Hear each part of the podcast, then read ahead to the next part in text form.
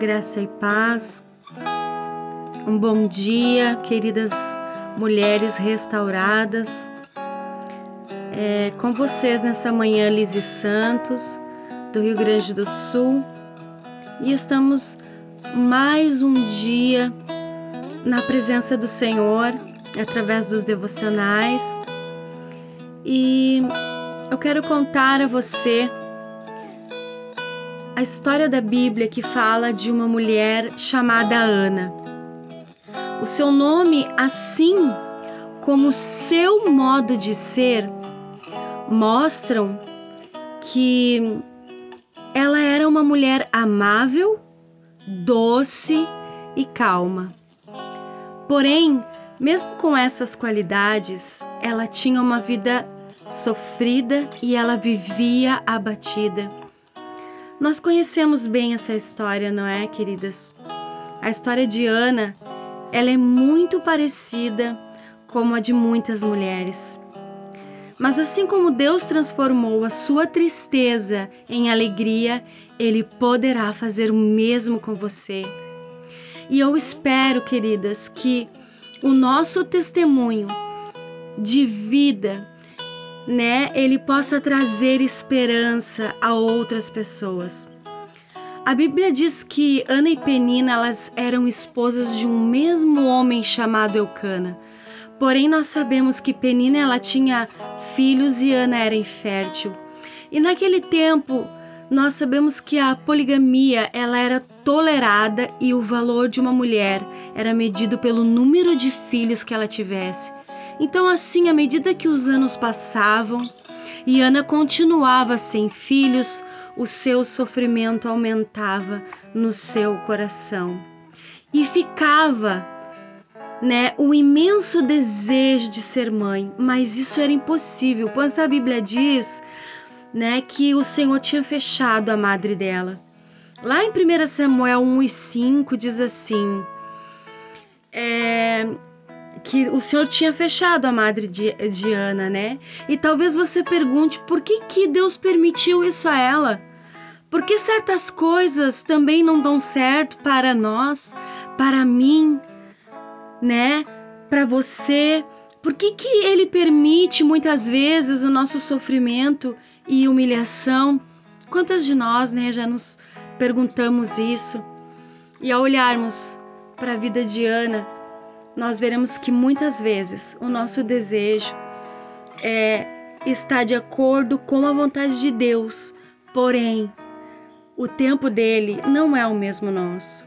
Assim também aconteceu com outras mulheres da Bíblia, como Sara, Rebeca, que amavam ao Senhor, mas eram inférteis e elas passaram pela mesma provação.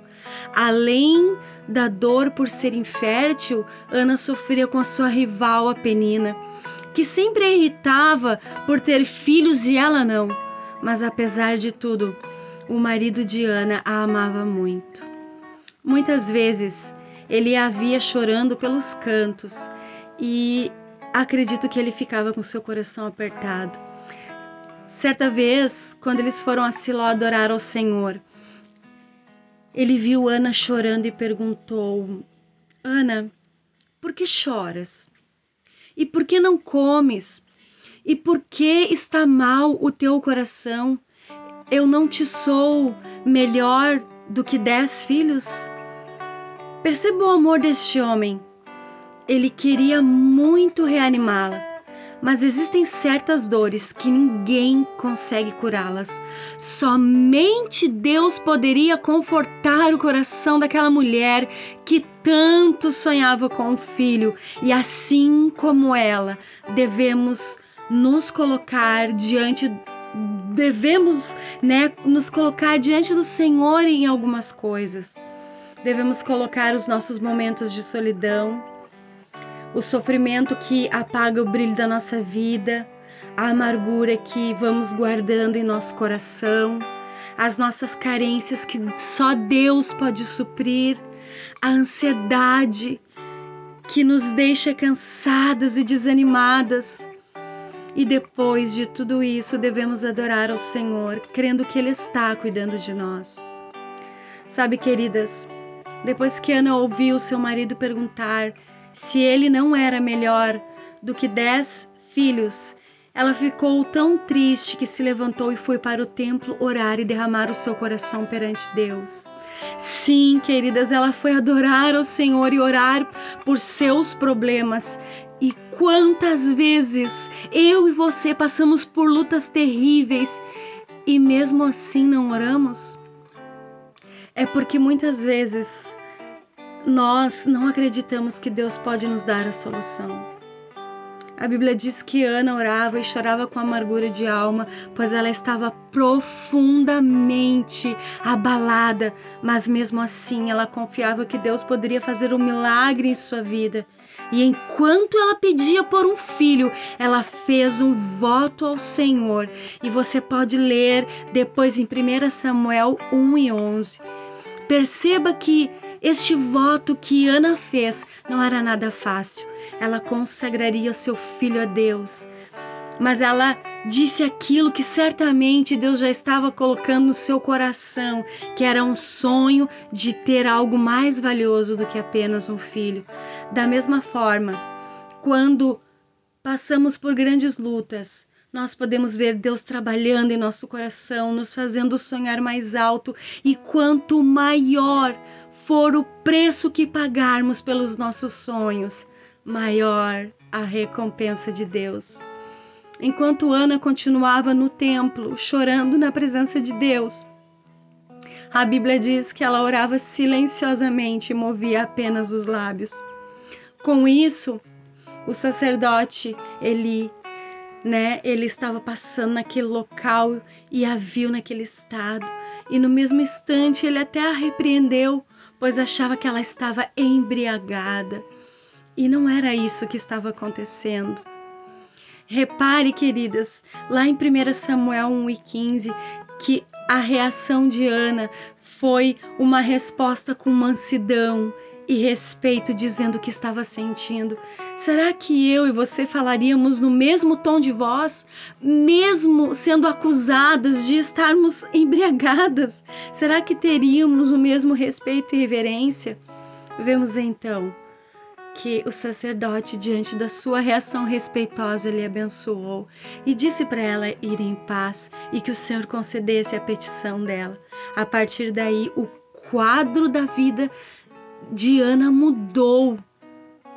Ela ficou em paz, pois sabia que Deus daria a ela o seu sonho. Esse é o exemplo que nós devemos seguir orarmos ao Senhor com fé e colocarmos diante dele todas as nossas é, necessidades e problemas. Porque parece que a tristeza ela nunca vai embora, né? Será que temos entregado completamente a Deus e lançado sobre ele a nossa ansiedade? Que eu e você possamos confiar que é Deus quem controla a nossa vida e tem o melhor para nós. A fé que Ana teve no Senhor trouxe um milagre. Ela teve um filho mais tarde, ele se tornou um dos maiores exemplares, né, uh, líderes da história do povo de Deus. E queridas, que todas possamos seguir o exemplo de Ana, que clamou a Deus pelo seu milagre e ao receber a bênção, ela não se acomodou. Todos os dias, Ana, ela ensinava os princípios de Deus ao seu filho, e da mesma forma precisamos valorizar cada milagre que Deus opera em, opera em nós e através de nós. Creia, creia no melhor de Deus para você, apesar das dores, apesar das dificuldades. Somos mulheres firmes no Senhor. Que o Senhor abençoe nessa semana, né? E eu já quero desejar a todas, né, um feliz mês da mulher Todos os dias é o nosso mês. E todos os dias é o, é o nosso dia. E eu quero agradecer ao Senhor pela sua vida, em nome de Jesus. Amém.